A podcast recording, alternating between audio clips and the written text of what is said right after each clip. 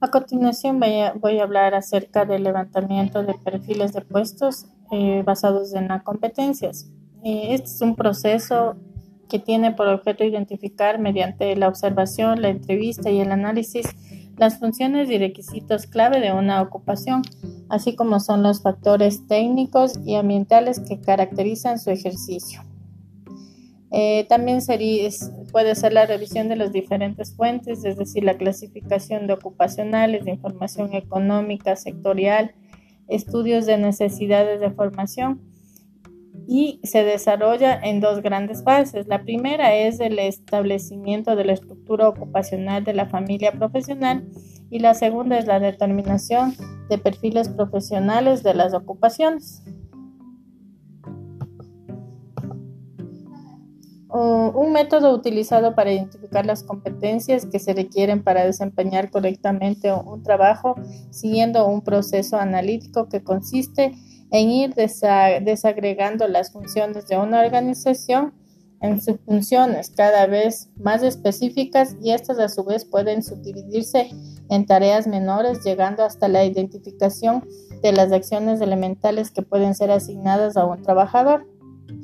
El análisis funcional pone énfasis en las funciones de los puestos de trabajo más que en las tareas de los cargos genéricos entendiendo por las funciones, actividades individuales o grupos de actividades con un propósito común. El análisis funcional también produce descripciones de trabajo más flexibles que las del análisis ocupacional tradicional.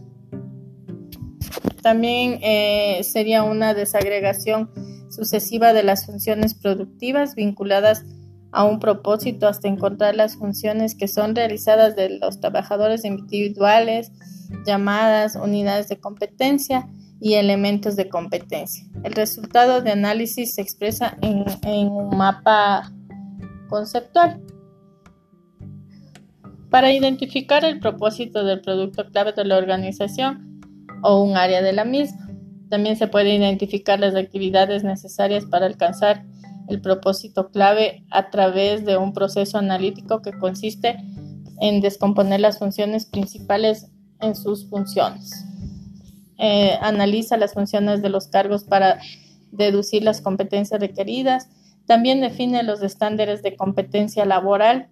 Eh, estos estándares especifican el desempeño deseable a nivel de unidades de competencia y elementos de competencia, lo que nos permite establecer los criterios de evaluación y medios de prueba correspondientes. Existen dos tipos de método para este tipo de, levantamiento, que sería el método DACUM. Eh, consiste en un análisis ocupacional de la aplicación eh, y esta serie es rápida y a bajo costo. También existe el método SID, que es una, un nivel de levantamiento más profundizado que el DACUM, ya que lleva a cabo un análisis más detallado de las tareas de una ocupación en cuanto a pasos, estándares, ejecución, instrumentos y materiales de trabajo, también las normas de seguridad y el manejo de información. Eso es lo que consulta el profe.